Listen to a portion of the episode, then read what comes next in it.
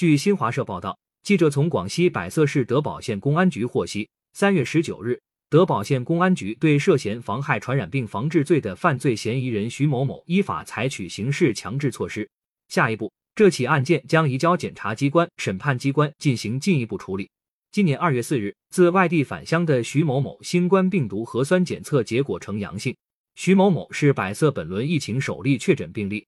其一月二十七日返桂后，多次参加聚集性活动，导致疫情快速扩散。据百色市卫生健康委员会通报，百色本轮疫情累计报告本土确诊病例超过两百七十例。感谢收听羊城晚报广东头条。